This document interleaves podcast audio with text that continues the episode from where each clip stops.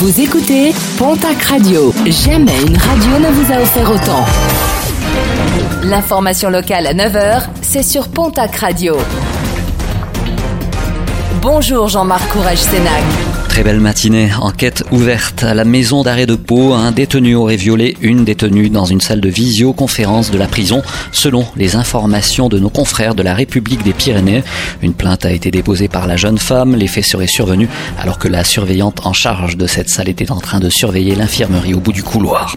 Opération assez lourde des secours samedi au casque du Léris à Asté dans les Hautes-Pyrénées. Un homme d'une quarantaine d'années qui faisait partie d'un groupe de huit spéléologues s'était blessé à la tête après une chute de pierre dans le gouffre d'Aris. Une victime consciente et qui a finalement pu être libérée quelques heures plus tard par les secours qui l'ont conduite vers le centre hospitalier de Tarbes. Un appel à témoins, celui lancé à Marciac après le vol d'une Harley Davidson samedi dans la matinée, un vol commis à proximité du lac de la commune, une moto immatriculée AK 557 RG. Toute personne possédant des informations sur la localisation de cette moto peut contacter la gendarmerie de Marciac. Ce lundi 8 mars, c'est la journée internationale des droits des femmes. Plusieurs manifestations sont programmées sur l'ensemble de la région. À Pau, un rassemblement est programmé à 16h du côté de la place Royale.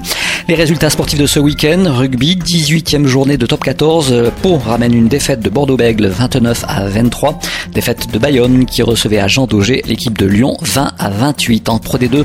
La 22e journée, après la défaite jeudi soir de Mont-de-Marsan à Vannes 33 à 20, le Biarritz Olympique ramène une large victoire de Valence Roman 22 à 44. Toujours en rugby, championnat national à noter deux victoires, celle du Stade Tarbes Pyrénées Rugby à l'Union Cognac-Saint-Jean 30 à 32 et de Dax qui recevait Chambéry 25 à 10 en basket Jeep Elite. Défaite après prolongation de l'élan Béarnais à Monaco 102 à 95. En nationale masculine 1, le match entre l'Union Tarbes de Pyrénées et le Stade Rochelet a été reporté en raison de cas contacts au sein de l'effectif charentais.